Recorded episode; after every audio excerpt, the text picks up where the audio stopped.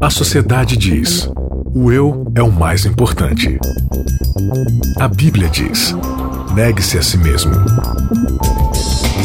O mundo incentiva: siga seus desejos. Jesus convida: siga-me. A cultura diz: pense igual, seja igual, conforme-se. O cristianismo diz: não se conforme com os pensamentos deste século. Contra a cultura. O evangelho clama pelo diferente. Começando mais um Contra a Cultura, o Evangelho clama pelo diferente, segundo episódio dessa nossa nova temporada, o quinto Evangelho. Você participa com a gente através das nossas redes sociais. A você que nos assiste, um beijo especial para você que nos assiste aí através da página da Novo Tempo, através do Código Aberto, do, do Conexão Jovem, ou você que nos assiste também. É, assiste não, escuta, né? Também. Assiste, é, pode Os ser. dois, ambos. Pode ser, pode ser. A boca. Não, com a boca não, né?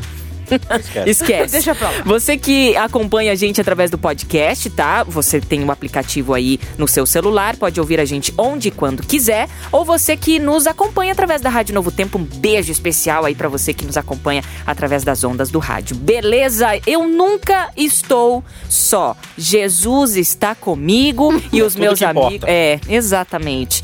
E os meus amigos também. Maiara, tudo bom? Tudo ótimo, Bia. Que bom que você tá aqui com a gente. Ótimo estar aqui. Nayeli, ela disse que é, acha o máximo eu chamar as pessoas pelo nome e sobrenome. Hoje eu vou fazer diferente. Só nome mesmo. Isaac, tudo bem? Ah, Com Bianca somente. É Sola, é Sola Isaac. É, Sola Sola Isaac. Isaac. Nay, olha aí. Ó, eu Pra tenho, simplificar. eu tenho, eu tenho uma proposta. Hum. Eu pensei aqui agora que quando você fala assim, o evangelho clama pelo diferente, a gente tem que gritar, diferente! Fica bom, né? Fica, fica ótimo. Acabou de destruir os tímpanos do Renatinho agora. Eu já O Renatinho nem isso. tá de, o Renatinho tá de fone, coitado. Porque a Bianca não aumentou o retorno dele. É, coitado, depois daquilo você nunca mais foi o mesmo, né, Isaac? A sua audição nunca mais foi a mesma, né? Oi?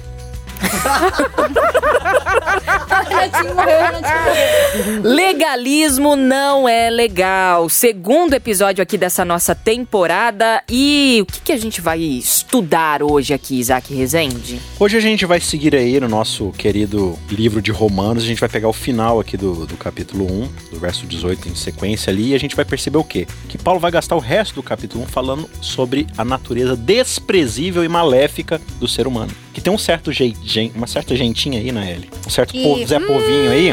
Um tal de gentil aí. É, esse povo, aí, sabe, eh, sabe esses povos do mundo? É, mundanos. Os lá de fora. Os lá de Os fora. lá de fora. Paulo vai dizer aqui que tem um povo lá de fora aqui, que aparentemente não é aqui os cristãos. É o povo lá de fora, os mundanos. E eles são depravados. E ele vai gastar aí o resto do capítulo falando sobre isso. Isso um. No capítulo 1. Isso, capítulo 1. Só que a Nayeli tem aí, né, um plot point pra gente aí. Plot Oi? twist. O que que é isso? O que que é um plot Ah, twist? plot twist. Ah, excuse Plot me, twist. people. O que que é um plot twist? Explica pra nós É uma troca de... O que que seria o plot? Plot. É uma, é uma virada Uma de. virada, né, na uma guinada de roteiro, é. O que acontece? O que é legal da gente ir lendo assim o textinho? Que quando a gente vai lendo, ó, no começo ele dá a saudação maravilhosa, querido, lá no começo do capítulo, daí ele entra e começa a falar que Jesus ama todo mundo, todos que são de Roma, inclusive os gentios, e ao mesmo tempo ele começa a falar sobre a depravação desses supostos gentios Os mundanos. dessa, desse mundanismo deles. E aqui a gente vê é, no versículo 26 do capítulo 1 que eles têm paixões infames. Aí tem uma outra parte aqui, peraí que eu pulei. Até as mulheres trocam Aqui, sua ó, forma 20 natural de exatamente. ter relações sexuais. 28, 29, 30, por exemplo, tão, são, tão, são cheios de injustiça, avareza, maldade, caluniadores. Odeiam a Deus. E olha, e aí vai. E aí você pensa assim, né? Olha que legal. Paulo tá falando mesmo pra esses, pra esses mundanos que eles estão fazendo tudo errado, que a vida deles tá, ó, bagaço. Aí Paulo vem. com Aí tem- como é que é? Como é que é o termo em inglês aí? Plot twist. Plot twist. Sabe quando você tá assistindo a sua, a sua série preferida lá, e aí a história E a trama tá no né? cominho. Aí você fala assim, cara, vai chegar nesse ponto aqui. Aí quando vai chegar naquele ponto aqui, Muda. Muda total. a- é, dá uma virada e tal. a- Ah, mas o vilão não era ele, era a menina que era o tempo todo do lado dele. Isso é um plot twist. Plot e aqui twist. Paulo vai falar assim, ah, é? Ah, É, Então os você sabe gentios- tudo. E aí, Paulo vai dizer assim: os gentios e os judeus Ih. são igualmente culpados.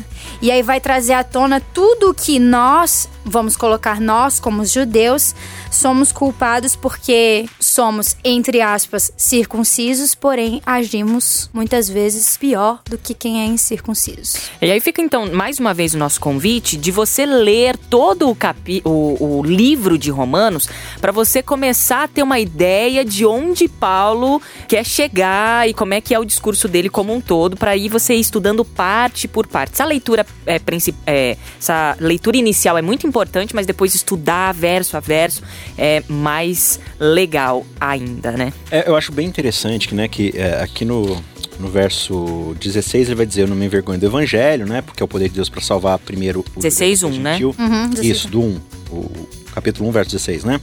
E ele fala que o evangelho é, é a explicação de como funciona a justiça de Deus, que do início ao fim é explicada nas escrituras, né? Sintetizada na expressão justo viverá pela fé. E aí do verso 18 em sequência, ele vai começar a explicar que a revelação de Deus para o ser humano, ela é geral, ela não é específica só para o povo judeu. Só que ela acontece de forma mais ampla, né? ela acontece na natureza, nas grandes eh, manifestações divinas através da história e tal. Então, assim, não tem como você dizer que Deus não existe. né? Fica evidente que existe pelo menos esse poder e existe essa orientação dentro da consciência do ser humano. Agora, o que eu acho muito curioso é que quando ele vai falar do julgamento de Deus e da punição dele em relação às pessoas que o desobedecem, ele não fala que Deus manda um fogão em cima da cabeça deles. Ele fala que a forma de Deus punir o ser humano é deixar ele fazer o que o ser humano quer. Que vai se autodestruir já, ele, né? ele entrega o ser humano para suas próprias paixões. Ah, você quer, você quer fazer do seu jeito? Ok. É, isso já é punição suficiente.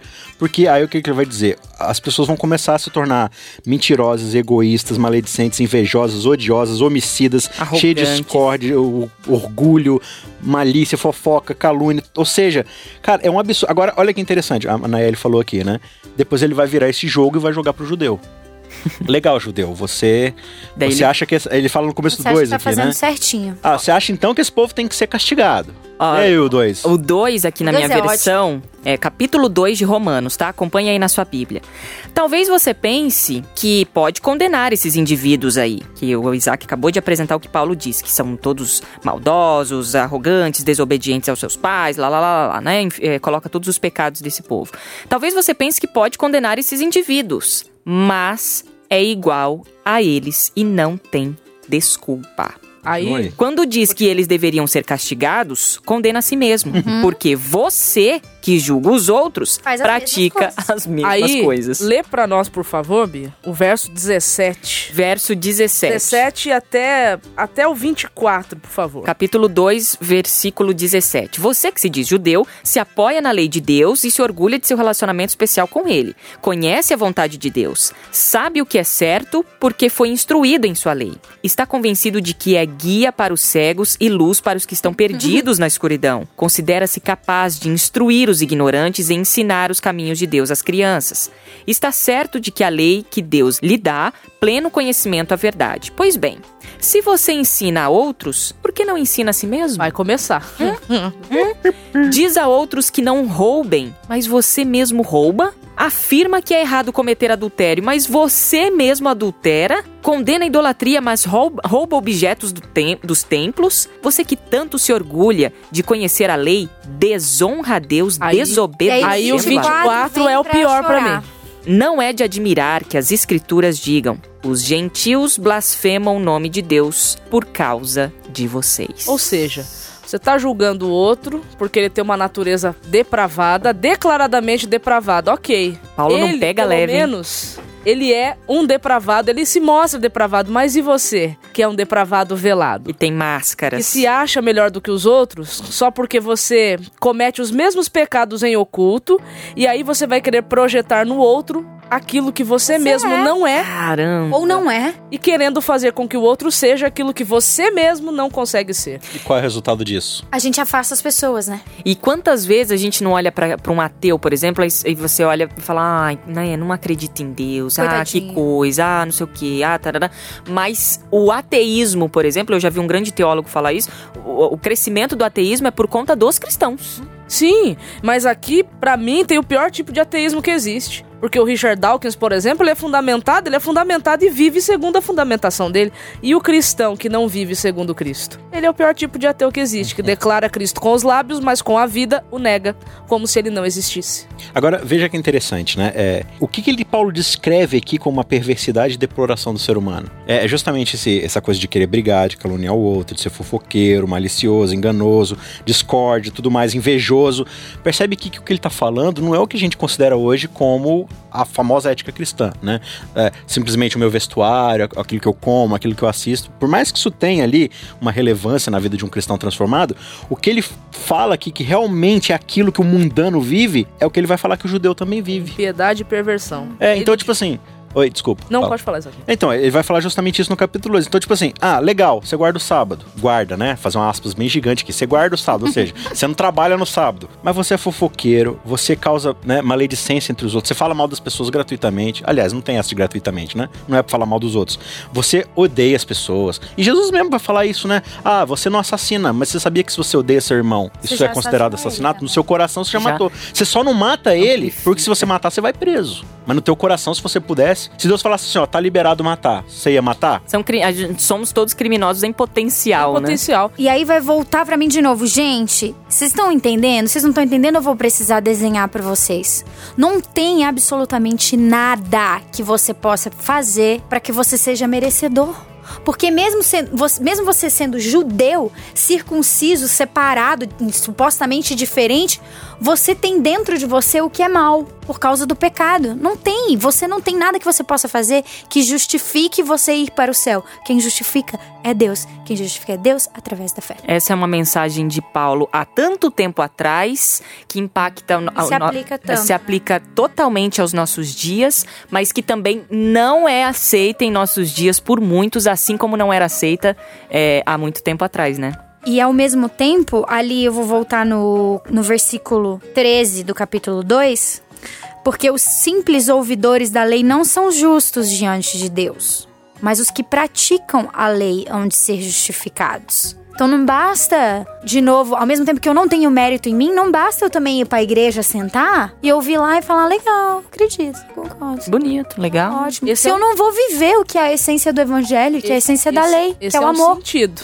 E o outro sentido que esse texto aqui também pode ser entendido é o seguinte: você que está tentando se justificar pela prática da lei, é Tem que, assim. tem que praticar é mesmo. dessa forma que É. você vai ser justificado. Então, se é isso que você quer, Sim, que é o que é ele fala isso que antes, você né? terá. Que É. os que não têm lei vão ser julgados sem a lei, mas quem tem a lei vai ser julgado por causa do Isso que a me lei faz diz. entender o seguinte: que Deus é justo o suficiente para não permitir que ninguém se perca injustamente. Então, se você teve tal oportunidade, como é que você viveu dentro dessa oportunidade que você recebeu? Você viveu com plenitude ou você não viveu, você rejeitou?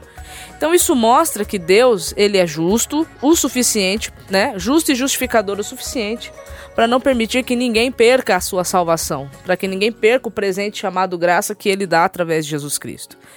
Paulo aqui vai falar da ira de Deus. Tem muita gente que se incomoda com esse tema, mas ele fala aqui da ira de Deus.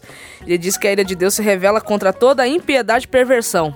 Impiedade e perversão são duas coisas diferentes aqui. A impiedade representa o que- eu faço, o que eu peco contra Deus. A perversão é o que eu faço, o que eu peco contra os homens. E aí ele vai dizer que quem vive dessa forma ímpia e perversa, ele detém a verdade pela injustiça. A palavra deter a verdade aqui do grego significa matar afogado. Ou seja, é um, é um é um negócio que, tipo, você tá ali com você, você tem a clareza disso, mas você tá lutando contra aquilo de forma a resistir tá o máximo sufocando, possível. Né? resistindo, pra continuar na injustiça, pra continuar na, na vida ímpia e perversa. Então, basicamente, o que ele tá falando é que ele não tá falando de um pecado de tropeço, de um pecado não intencional, Um acidente, né? De um tropeço, percurso, não. exatamente. Ele tá falando da rebeldia, clara. De você saber a vontade de Deus, e ele diz isso no começo do 1 ali, né?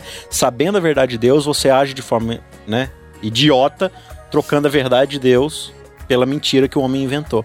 Ou seja, você percebe que no fim das contas, o pecado, de acordo com Paulo, é simplesmente você querer estabelecer o seu jeito de viver, sem Deus. Deus apresenta na natureza, na consciência do ser humano, através do seu espírito. Ele revela a lei dizendo: Ó, gente, existe um jeito de viver. No meu reino existe um jeito, e esse reino é o reino da ética, do amor, do serviço.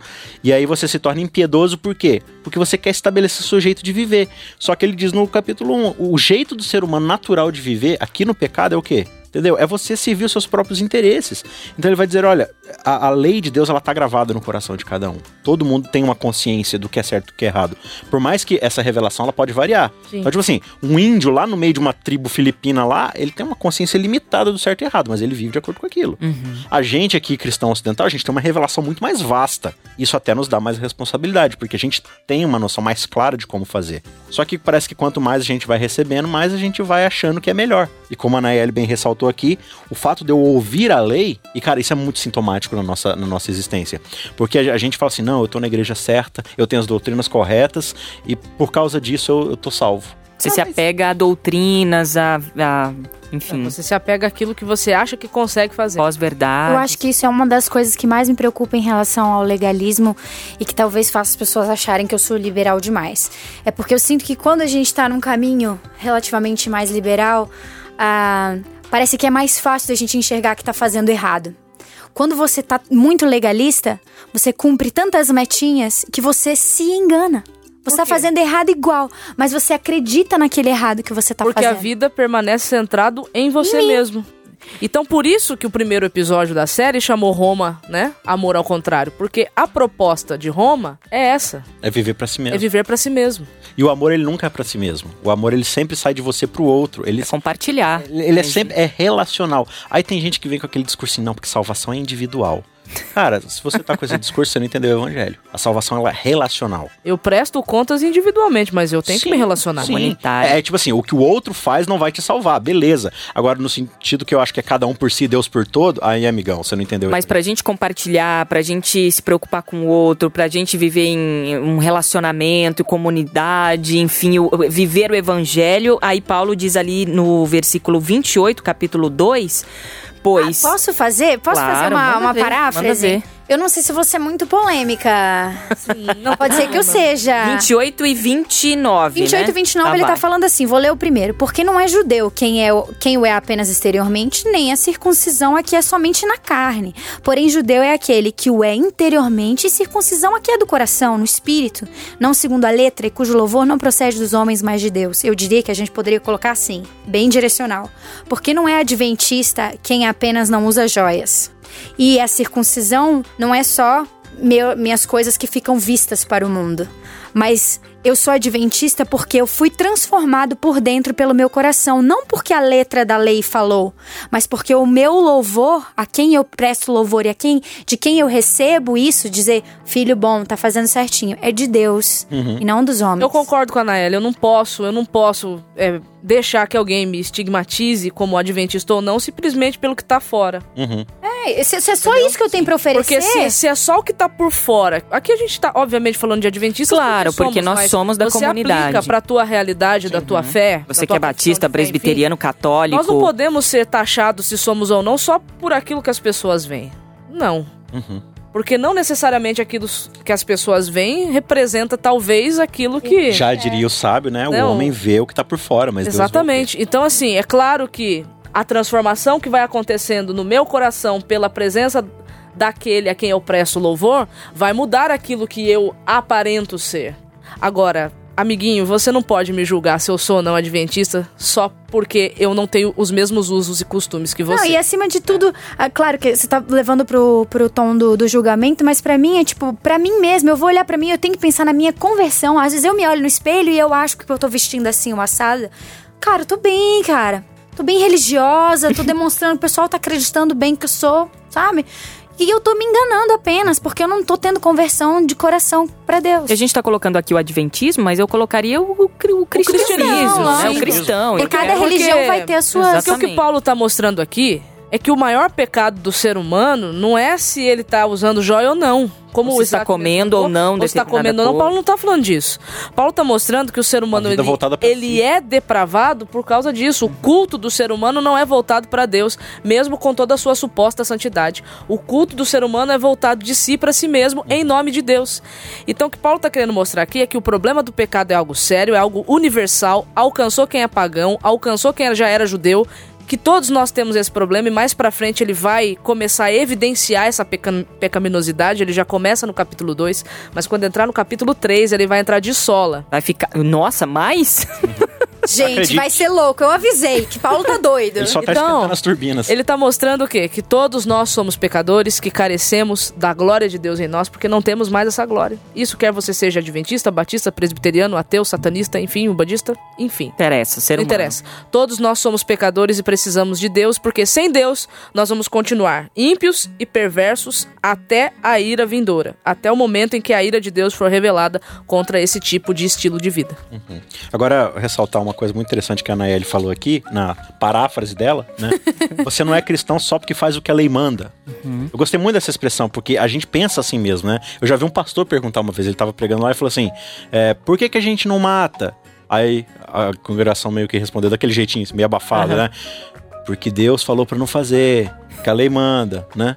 Aí eu fiquei pensando assim, cara, a gente não mata porque a lei não deixa, né? Exatamente. Não é porque todos somos criminosos porque a lei em potencial. manda, lei- é, exatamente. É porque a lei não deixa, porque se ela deixasse, a gente tava todo mundo se matando. Falei, cara, eu não mando, eu não mato, porque matar é ruim. então, tipo assim, quando, quando é pelo espírito e não pela letra da lei, a coisa não é porque a lei manda. A coisa é porque, cara, Deus, ele colocou o espírito dele em mim. O espírito dele é de amor e de serviço pelo outro, não é de assassinato, não é de egoísmo, não é de inveja, não é de roubar. Então, cara, é, é muito legal ele falando Ups, isso eu aqui. troquei aí, Quê? foi mal. Eu Ó. troquei porque eu quero ler um negócio na tua versão e daí eu meio que tirei. Pode, pode puxar. Você quer ler o que? Ah, Não, E pode ela quis te boicotar, Isaac. Pode ler, Mudou pode a passagem da sua Bíblia. entendeu? pra acabar com a sua carreira. E, e qual que é a grande questão do legalismo? O legalismo ele vive pro show, né? É, é o grande caso lá do cara que foi até a, a- a- o templo lá né? e ele fala: Ó, senhor, olha o que, que eu faço pra todo mundo ver. Olha como é que eu sou, eu não sou que nem esse cara aqui. E o cara, ele tá, o cara ali, no caso em questão, ele tá muito mais perto de Deus porque ele tá falando: Senhor, Olha o que eu sou. muito necessitado de você. É, olha o que- é. Entendeu? Então ele tem a noção de que se depender dele, ele vai fazer o que é pra ele. Só que ele se coloca aos pés de Deus falando assim: Senhor, muda isso de mim. O teu espírito vai mudar, não é a lei que vai me mudar. Porque se depender da lei, entendeu? Aí você vai estudar o caso dos fariseus, dos legalistas. Os caras são showmans, assim, eles fazem um espetáculo pra todo mundo ver com a sua com seu zelo e tal, mas os caras são extremamente imorais no sentido de que eles distratam a viúva. O, o Sabe o que, que os caras faziam? Eles iam lá e eles tinham que dar um, um certo dinheiro pros pais poderem sobreviver, tipo aposentadoria assim, né, cuidar dos pais.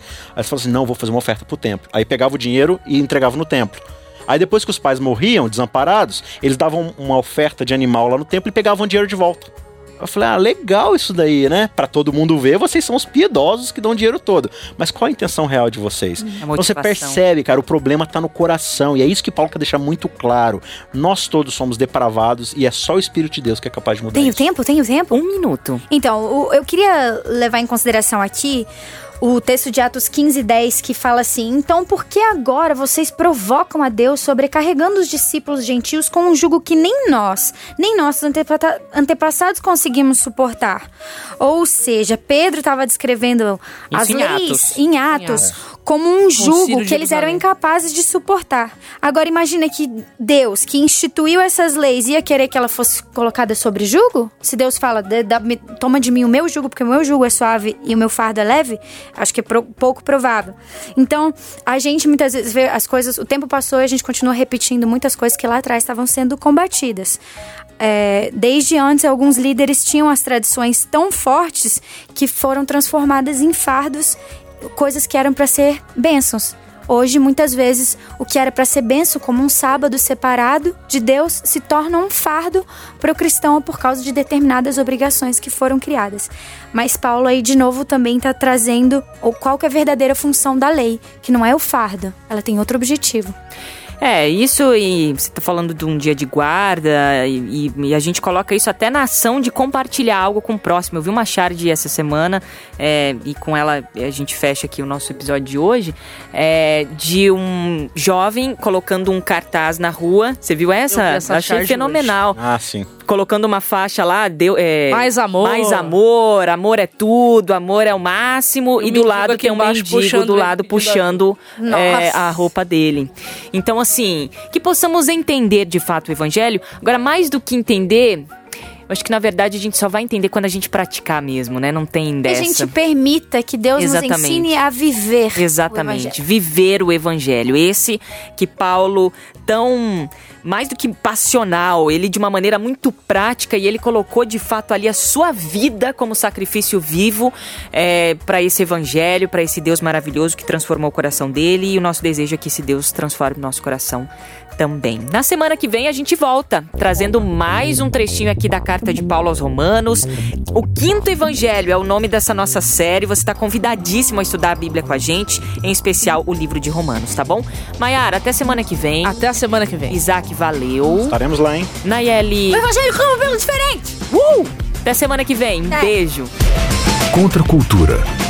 O Evangelho clama pelo diferente.